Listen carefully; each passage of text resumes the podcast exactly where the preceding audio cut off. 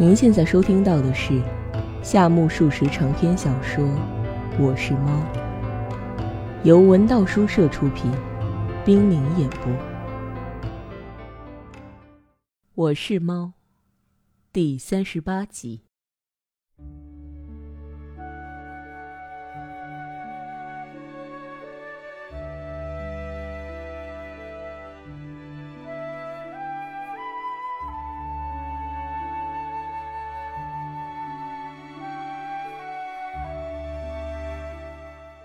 展眼一瞧，来者年约十七八岁，和雪江年龄相仿，是个学生。他坐在屋子的一个角落，好大个脑袋，头发剃得光光的，几乎根根见底，脸心儿盘踞着个蒜头鼻子。此人没有别的特征，唯有脑袋特别大，即使剃个秃子，脑袋还不见小。若是像主人那样蓄起长发，就会更引人注目的。凡是长了这样脑袋的人，一定没有多大学问。这是主人一贯的立论，事实上也许真的如此。不过冷眼看来，他很像拿破仑，十分壮观。衣着和一般学生一样，看不出那是萨摩产的还是九流米或伊语产的花纹布。总之是一种花纹布的夹袍，袖子很短，穿的还合身。里边好像既没穿衬衫，也没有穿背心。虽说穿空心夹袍和光着脚倒也风流。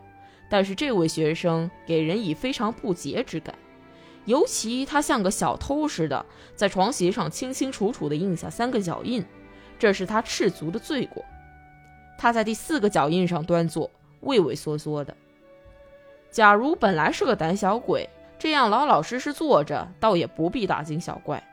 然而像他这个推平头、秃亮亮的野蛮家伙，竟也如此诚惶诚恐的样子，总有点不大对劲。这家伙即使路遇主人也不会失礼，还会以此而自豪。现在他却和一般人一样坐着，哪怕只坐半个小时，也一定很难受的。他坐在那里，仿佛是个适得其所的谦恭君子或圣德长老。谁管他自己是否吃苦头？反正从旁看来，样子非常滑稽。一个在教室里或操场上那么吵吵闹闹的家伙，怎么会有这么大的力量约束着自己？想来既可怜又好笑。这样一比一的相对而坐，不论主人怎么冥顽不灵，对于学生来说，似乎多少有些分量的。大概主人也很是洋洋得意吧。常言说积土成山，区区学生如果大量纠集起来，也会成为不可欺侮的团体，说不定会搞起抗议运动或罢工的。这大概和人类中的胆小鬼喝下酒去就变得大胆起来一模一样吧。不妨把示众闹事看成人儿喝得烂醉以致丧失了正气，否则那名与其说是诚惶诚恐，莫如说悠闲自得的紧贴在纸屏上的穿萨摩条纹布的学生。不管主人怎么老朽，既被称为老师，就不该予以轻蔑，也不可能冷落得太过分。主人递过去一个坐垫，说：“喂，请铺上。”秃小子却像个僵尸似的，只哼了一声，动也不动。那个开始褪色的洋花布坐垫找到了个自己的位置，并不道一声“请坐在我身上”。他身后呆呆地坐着个喘气的大脑袋，场面可真绝。那坐垫是为了给人坐的，女主人绝不是为了供人欣赏才从商场买来的。作为坐垫来说，如果不是给人们坐，等于毁坏它的名声。这对于让客的主人也要丢几分面子的。至于秃小子，却宁肯瞪眼瞅着坐垫，使主人丢面子也在所不惜。他绝不是厌恶坐垫。说实话，除了为他爷爷举办祭祀活动外，他有生以来还很少在坐垫上端端落坐过。因此，他早已坐得两腿发麻，脚尖儿有点受不住了。尽管如此，他还是不肯铺上坐垫。主人劝他。请用，他也不肯做，真是个难缠的秃小子。假如真是这么客气，当人数众多时，或是在学校，在住处，哪怕稍微客气一点也好呢。用不着客气的事，他区区数数；该客气的时候，却毫不谦让。不，简直是耍野蛮。这个秃小子绝不是个好东西。这当他身后的纸瓶哗的一声开了。雪江端着一碗茶，毕恭毕敬地献给秃小子。假如平时，那秃小子一定会奚落一句：“呵，野蛮人来了。”但是现在，连面对主人都惴惴不安，何况这位妙龄少女又采取了在学校学会的小丽园派敬茶方式，以硬装文雅的手势递上茶来，这使秃小子显得十分局促不安。雪江关上门时，只听他在门外痴痴的笑，可见即使同龄，也还是女子厉害。比起秃小子，雪江的胆子大得多了，尤其他刚刚气愤地洒下一滴热泪。这痴痴一笑，使他显得更加妩媚。雪江退下之后，二人一时默默无语。主人忽然意识到这简直是活受罪，才开口问道：“你叫什么名字？”“古井。”“古井？古井什么名字呢？”“古井无忧卫门。”“古井无忧卫门，不错，真是个长长的名字。这不是当代的名字，是个古人的名字。四年级了吧？”不，三年级，不，二年级，在甲班吗？乙班，乙班，我是班主任呐，是吧？主人激动起来。说真的，这个大脑袋学生从入学那天起，主人就见过的，绝不会忘记。何况他那大头，主人铭刻在心，时常梦里相会。然而。粗心的主人竟然没有把大头和一个旧式名字联系起来，又没有和二年级乙班联系起来，因此，当记起敬佩的梦中相见的大脑袋原来是自己负责那一班的学生时，不由得内心里叫好。是呀。然而，这个起了个古老名字的大脑袋又是本班学生，现在究竟为什么闯进家来呢？这就完全无法预料了。主人原是个不受欢迎的人，所以学生们不论年初岁末，几乎从不登门。登门的只有古井武右卫门这么一位堪称带头人的稀客，但却不知贵客来意，这倒叫主人忐忑不安。他不会是到如此令人扫兴的人家来玩耍的。假如是来要求主人辞职，应该更硬气些才是。不过武幽卫门可能是来商量他自己的私事。想来想去，还是搞不清。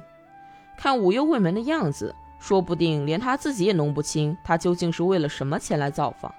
没办法，主人只好公开问：“你是来玩的吗？”“不是。”“那么有事？”“嗯。”“是学校的事。”“嗯。”“想对您说说，就……哦，什么事？快说吧。”武右卫门却眼睛只顾盯着下面，一言不发。本来武右卫门作为中学二年级学生是善于辞令的，虽然头脑不像大脑瓜那么发达，但是论口才，在乙班却是个佼佼者。刚刚叫老师教给他们哥伦布用日文怎么翻译，以致把主人难倒了的，正是这个武右卫门。这么一位赫赫有名的先生，一直唯唯诺诺，像个口吃的公主似的。内中一定有什么缘由，当然不能纯粹的理解为客气。主人也感到有些蹊跷。既然有话，那就快说吧。是个有点难开口的事。难开口？主人说着，查看一眼武右卫门的脸色，但他依然低着头，什么也看不出。不得已，主人稍微改变了一下口气，安详的补充说：“好吧，不管什么。”尽管说吧，没有外人听，我也不对别人讲。说说也无妨嘛？武右卫门还在举棋不定。无妨嘛，主人顺口答道。那么我就说了。说着，秃小子猛地一扬头，满怀希望地望着主人，那双眼睛是三角形的。主人鼓起两腮。喷吐着朝日牌香烟的烟雾，稍稍扭过头去。老实说，事情糟了。什么事？什么事？呃，非常挠头，所以才来。唉，到底是什么事啊？我本不想干那种事，可是冰田总说借给我吧，借给我吧。冰田。就是冰田平助吗？是的。你借给冰田房费了吗？哪里没有？那么借给他什么了？把名字借给他了。冰田借你的名字干了些什么？邮了一封情书。邮了什么？哎，我说别借名字，我当个传书人吧。说的稀里糊涂，到底是谁干了什么？送情书了。送情书，给谁？所以我说爱难开口呢。那么你给谁家女子送了情书？不，不是我，是冰田送的吗？也不是冰田。那么是谁送的？不知道是谁，简直是摸不清头尾。那么谁也没有送，只是用了我的名义，只是用了你的名义，简直越说越糊涂。再说的有条有理些，原来收下情书的是谁？说是姓金田，住在对面胡同口的一个女人。是姓金田的那个实业家吗？是的。那么所谓只借给了名义是怎么回事？他家女儿又时髦又骄傲，就给他送了情书。冰田说这个名字不行，我说那就写上你的名字吧。他说：“我的名字没意思，还是写上古井武右卫门这个名字好。”所以终于借用了我的名义。那么，你认识他家女儿吗？有过交往吗？压根没有交往，也没见过面，简直是胡闹！竟然给一个没见过面的女子写情书。那么，你到底是出于什么动机才干出这种事的？只因大家都说他骄傲摆架子，才要调戏他的。越说越乱套，那么你是公然签上自己的名字寄出的吗？是的，文章是冰田写的，我借给他名字，由远藤连夜到他家去送信。哦，是三人合谋干的。是的，不过事后一想，事情若是暴露，被学校开除，那可坏了，所以非常担心，两三天睡不成觉，总是昏昏沉沉的，干了一桩意外的蠢事。你是写了文明中学二年级古井武右卫门吗？不，没有写校名，没写学校名嘛，这还好。若是写上学校名，你试试，那可真是关系到学校的声誉了。怎么会开除吗？会的呀。老师，我老爹是个非常唠叨的人，何况老娘是个继母，我如果被开除，那可糟糕。真的会被开除吗？既然如此，就不该轻举妄动。我并不想那么干，可是终于干了，不能帮帮忙不开除我吗？武右卫门几乎用哭腔苦苦哀求。女主人和雪江早已在纸屏后咯咯的笑了起来，而主人始终一贯的假装正经，一再重复：“是吗？真有意思。”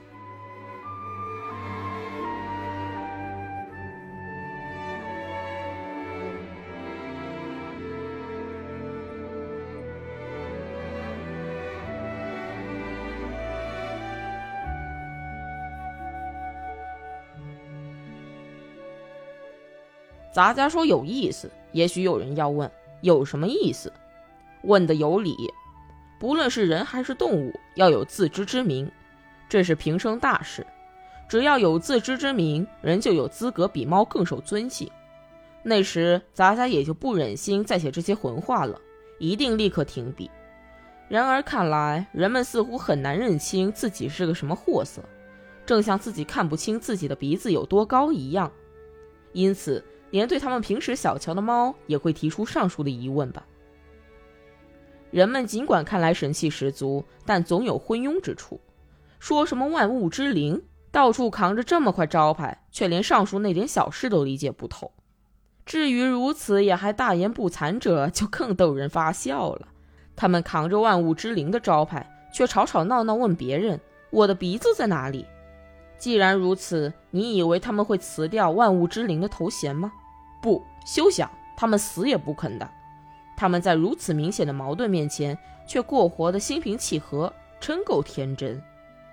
天真倒是天真，但同时不得不甘心承认，人类是愚蠢的。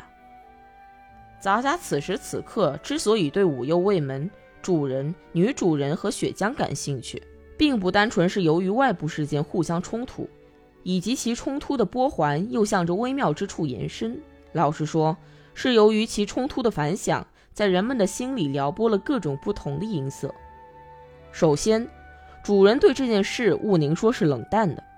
关于武右卫门的老爹如何唠叨，老娘如何给他继子待遇。主人都不大吃惊，也不可能吃惊。开除武右卫门，这和他本人被革职又风马牛不相及。假如成千的学生都退学，当教师的也许一时之计陷于末路穷途。但是仅仅武幽卫门一个人，管他命运如何变幻莫测，也与主人安度晨昏毫不相干。关系疏淡时，同情心也自然微薄。为一陌生人皱眉、流泪或声声叹息，绝不是淳朴风尚。杂家很难肯定人们是那么深情、那么富于怜悯心的动物，不过是生而为人，作为一种义务，才不时为交际而流几滴泪，或是装作同情的样子给别人看看罢了。说起来，都是虚假的表情。说穿了，大多是非常吃力的一种艺术。善于作假的，被称之为富于艺术良心的人，为人世所深深敬重。因此，再也没有比受敬重的人更靠不住的了。不妨一试，定有分晓。就此而言，勿宁说主人属于浊者之流，既浊便不被看重，不被看重便将内心中的冷漠出乎意料、毫不掩饰地倾泻出来。他对武右卫门反反复复地说：“是吗？”从中便可听出他的心音了。哎，列位，千万不要由于主人态度冷漠，便厌恶他这样的善人。冷漠乃人类本性，不加掩饰才是正直的人。假如这时候列位期望主人超越冷漠，那就不能不说将人类估价的过高。人世上连正直的人都尘心寥寥。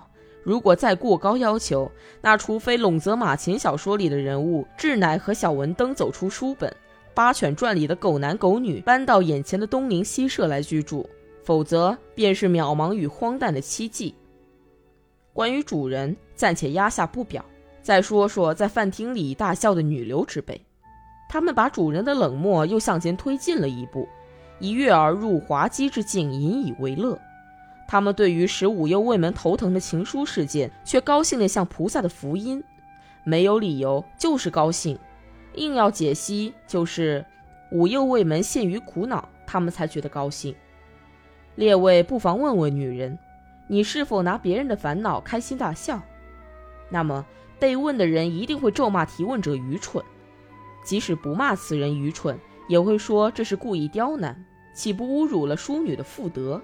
侮辱了妇德，也许是真的，但他们是拿别人的烦恼开心，这也是事实。照此说来，岂不等于事先声明，我现在要做侮辱我自己品格的事给大家看，却又不许别人说三道四？岂不等于强调说，我去偷，但是绝不允许别人说我不道德？如果说我不道德，就如同往我脸上抹灰，侮辱了我。女人可真聪明，怎么说怎么有理。既然生而为人，那就不论被踩、被踢，或是挨打，甚至受到冷遇，不仅要有处之泰然的决心，而且即使被吐一脸唾沫、泼一身粪污，反被高声嘲笑时，也必须欣然接受，否则便不能和号称聪明的女人之人打交道。武幽卫门先生一失足铸成大错，因而表现得十分忐忑不安。他也许心里在想。我这么忐忑不安，他们却在背后窃笑，岂不失礼？但是因为他年小幼稚，以为正在别人失礼时恼火，人家会说他小气。若是不愿落个这等名声，还是稳重些好。最后，关于武幽卫门介绍几句：他是忧虑的化身，他那颗伟大的头颅中装满了忧虑，如同拿破仑的脑壳里塞满了功利心。蒜头鼻子不时的吸合，那时忧虑像条件反射似的，沿着颜面神经跃动。他像吞下了一颗大炸弹，心里有一个无可奈何的大疙瘩，两三天来正一筹莫展，苦痛之余又想不出什么好主意，这时想到，如果去班主任老师家，也许能有点办法。于是将自己的大脑袋硬是运到他所讨厌的这个家里来。他平时在校，忽而耍笑我家主人，忽而煽动同班同学给主人出难题。这些事他现在似乎都已忘却，还似乎坚信，不论曾经怎么耍笑或为难老师，既然名为班主任，肯定会替他分忧的。他太天真了。班主任并不是主人爱干的角色，是因为校长任命才不得已而接受的。说起来，很像迷婷的伯父头戴的那顶礼帽，徒有其名而已。既然徒有其名，便毫不顶用。到了关键时刻，假如名义也能顶用，雪江就可以只用姓名去相亲了。武幽卫门不但一味的任性，而且从过高估价人类的假想出发。认为别人非爱护他不可，不可不爱护他，压根不曾想会遭到嘲笑。他这次到班主任家来，肯定会对人类发现一条真理。为了这条真理，他将来会逐渐成长为一个真正的人。那时，也将对别人的忧烦表现出冷漠的吧？别人发愁时，也将高声大笑的吧？长此下去，未来的天下将便是武幽卫门吧？将便是金田老板和金田夫人吧。贾家衷心希望武右卫门争分夺秒的尽早醒悟，成为一个真正的人。否则，不论他怎么担忧，如何后悔，向善之心如何迫切，毕竟不能像金田老板那样获得成功。不要不了多久，人类社会就会把他流放到居住区以外去，岂止于被文明中学开除？杂家正在思忖，觉得蛮有意思。忽听纸拉门哗啦一声开了，门后露出半个脸来，叫了一声：“先生。”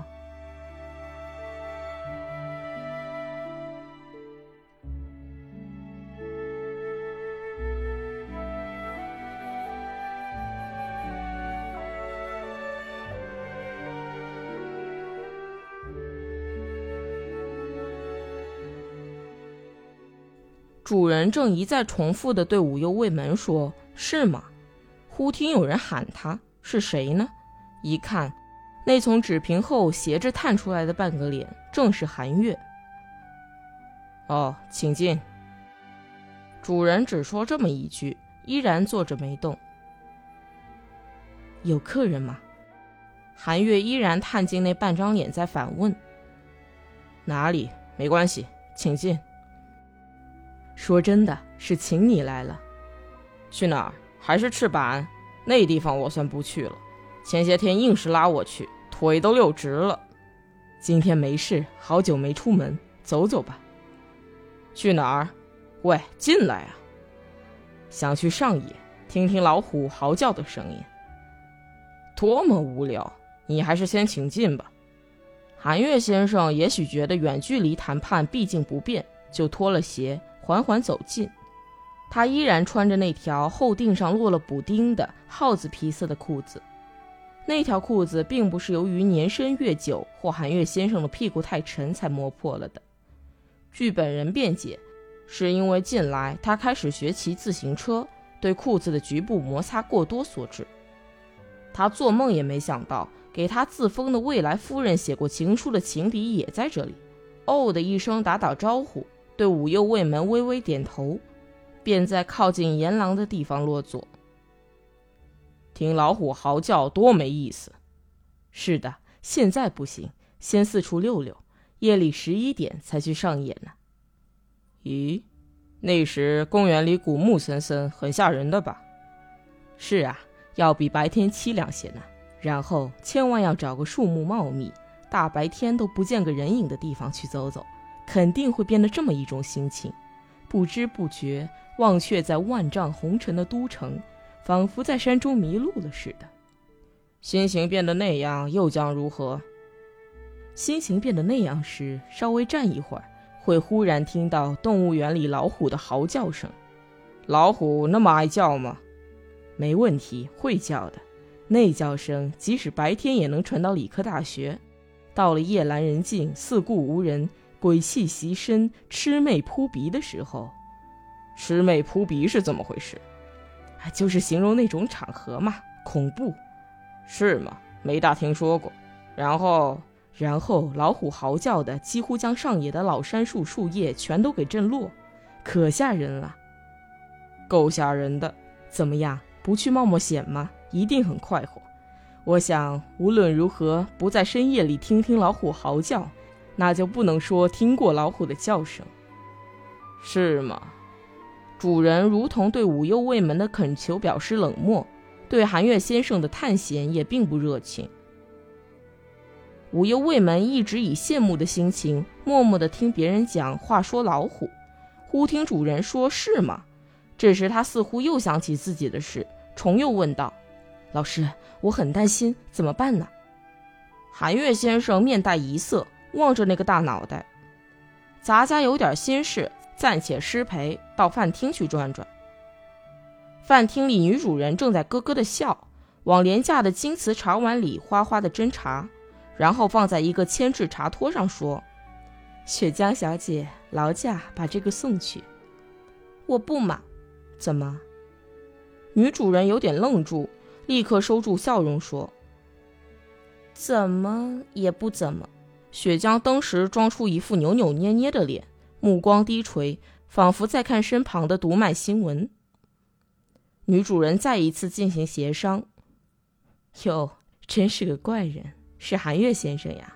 没关系，可是我不嘛。”他的视线依然不肯离开读卖新闻，这时候连一个字也读不下去的。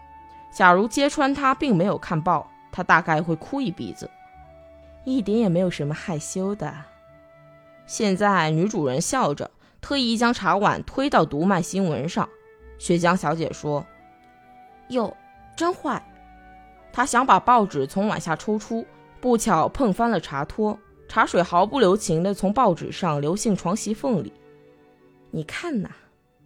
女主人说罢，雪江小姐喊道。呀，不得了！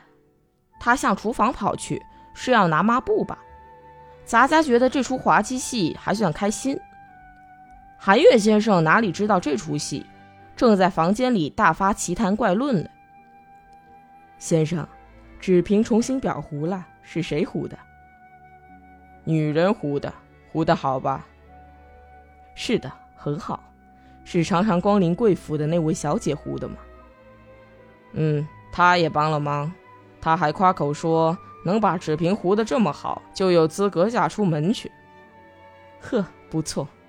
韩月边说边呆呆地盯着那扇纸瓶，这边糊得平平的，右脚上纸太长出褶了。是从右脚开始糊的，难怪呀，还没经验嘛。难怪有点丢手艺，那一带糊成了超越曲线。毕竟是用一般的方程式无法表现的呀。理学家嘛，说话是玄奥的，可不是嘛？主人在信口应酬。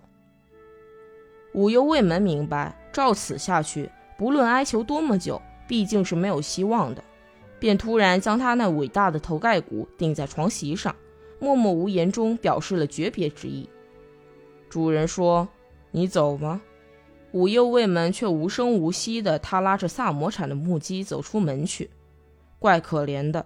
假如干脆不理，说不定他会写出岩头吟，跳进黄岩瀑布而自尽的。溯本求源，这都是金田小姐的摩登和骄傲惹出的麻烦。假如武右卫门丧命，不妨化为幽灵，杀了金田小姐。那种女人从这个世界上消灭一两个，对于男人来说，丝毫也不烦恼。韩月可以另娶一个像样的小姐。先生，他是个学生吗？嗯，好大个脑袋呀，有学问吗？学问可比不上他的脑袋大，不过常常提出些奇怪的问题。不久前叫我把哥伦布译成日文，使我非常尴尬。全怪脑袋太大，才提出那类多余的问题。先生，你怎么回答的？哪里？我胡诌八扯，给翻译了一下。那总算翻译了，了不起。小孩子嘛，不胡乱翻译出来，他就不再信服你了。先生也变成了了不起的政治家，可是看他刚才的样子，总像非常无心打采，看不出他会给先生出难题。今天他可有点不争气，混账东西！怎么了？冷眼一看，觉得他非常可怜呢。到底怎么了？嗨，干了糊涂事。他给金田小姐送了情书。咦，就他这个大脑袋，近来学生们可真厉害，太惊人了。你也许有点担心吧？哪里，一点也不担心，反而觉得有趣儿。不管飞去多少情书，也不会出事的。既然这么放心，那就没得说了。没得说，我一向不在乎。不过听说那个大脑袋写了情书，真感到意外。这嘛是开了个玩笑。他们三个人认为金田小姐又摩登又骄傲，就想耍笑她一番，于是三人合伙。三人合伙给金田小姐写了一封情书，越说越离奇。这岂不好像一人份的西餐要三个人享用吗？不过他们有分工。一个写信，一个送信，一个借名。刚才来的就是借名的那个小子，他最蠢，而且他说他还不曾见过金田小姐的面呢，那又为什么干出那种混账事了？这可是近来的巨大成果，杰作呀！那个大脑袋居然给女人写情书，多么有趣啊！惹出大乱子了？怎么惹都没事儿，对方是金田小姐嘛。不过你说不定会娶她的呀。正因为我说不定会娶她，所以才没关系？你没关系，可怎么金田小姐也没关系？没事。如果真是这样，也就没什么了。可是写情书的人事后良心发现，害怕了，诚惶诚恐，跑到我家来讨个主意。嘿，这么点事就那么颓丧？可见是个气魄不大的人，先生，您是怎么发落他的？他自己说一定会被学校开除，非常担心呢。为什么开除？因为干了那么不体面、不道德的事情。怎么，不至于说不道德吧？没什么了不起。金田小姐可能认为这是光荣，在到处瞎吹嘞。是啊，总之很可怜。虽说干那种事不好，但是叫他那么担心，会害了一个男孩子的。虽然他脑袋大些，可是样貌并不怎么丑，鼻子直忽闪，很招人喜欢。你也有点像迷婷，说的可逍遥自在。不，这是时代思潮，先生太守旧，所以把任何事情都说得严重。可是这不是太蠢了吗？给一个根本不认识的人送什么情书？简直是缺乏常识。讨人嫌大多因为缺乏常识，救救他吧，会积德的呀。看他那样子，会到华严瀑布去跳水的。是啊，就这么办吧。假如他是个再大些、再懂事些的大孩子，怎么会这样呢？他们会干了坏事，可还装作不知道。如果把这个孩子开除，那么，不把那些大孩子们通通赶出校门是不公平的。